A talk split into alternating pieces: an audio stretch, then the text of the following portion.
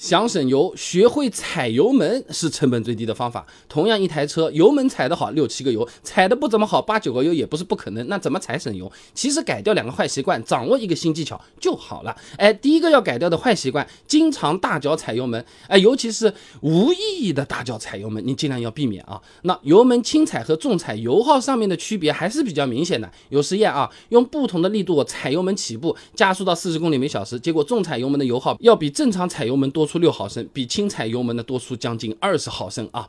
哎，这是单次的差距了。你要是经常大油门这么来啊，每一个红绿灯头擦，嗯，这么一脚脚来，长期下来多烧掉一桶油也是有可能，很可观的啊！而且经常大脚油门啊，这 ECU 电脑它会认为，哎，我们是一个比较激进的或者所谓比较运动的驾驶者，它会进行燃油修正的，哎，还会增加喷油量的，人油耗升高也会更快。人家轻轻踩一踩喷个二，哎，大哥来了，你轻轻踩一踩，人家给。你加个三点五了，哎，就会这样啊。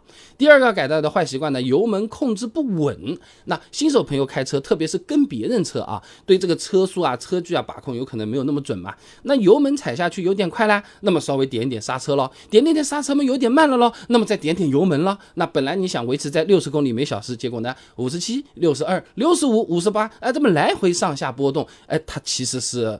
增加油耗的啊，有测试啊，一辆瑞风七座车，车速上下波动三公里每小时，八十七到九十三来回。飘啊，那这个百公里油耗要比匀速的九十公里每小时百公里油耗高出两点七升，相当于多了百分之三十八的燃油消耗了。那频繁的轻踩油门，让发动机的转速和转距啊一直不稳定，哎，这燃烧条件会变差，油耗自然就增加。你在自己家里烧饭，哎，你就拿着这个煤气炉的这个旋钮在那边玩，哎，忽大忽小，忽大忽小，也费煤气。我跟你说啊，那除了前面说的这两个坏习惯，比较推荐改掉，再分享一个新技巧。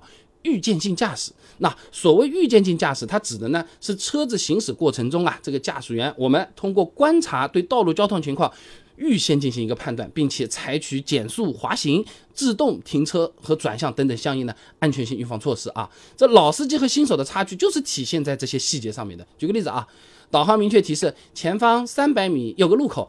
新手朋友听到提醒嘛，很可能就是早就刹车踩下去了，结果两百米的时候发现慢过头了，你再油门再补上去，对不对？或者说冲到前面太快了啊，怎么样怎么样？费油不说，其实也危险。那实际上通过路口的时候，你把油门松开在那边趟，速度呢它不会相差太多，把脚呢搭在刹车上，速度下来了不够的时候会补一点，哎，这个时候能省油还能确保安全。老司机基本也都是这么干的，不是踩油门就是踩刹车，其实你可以趟一趟啊。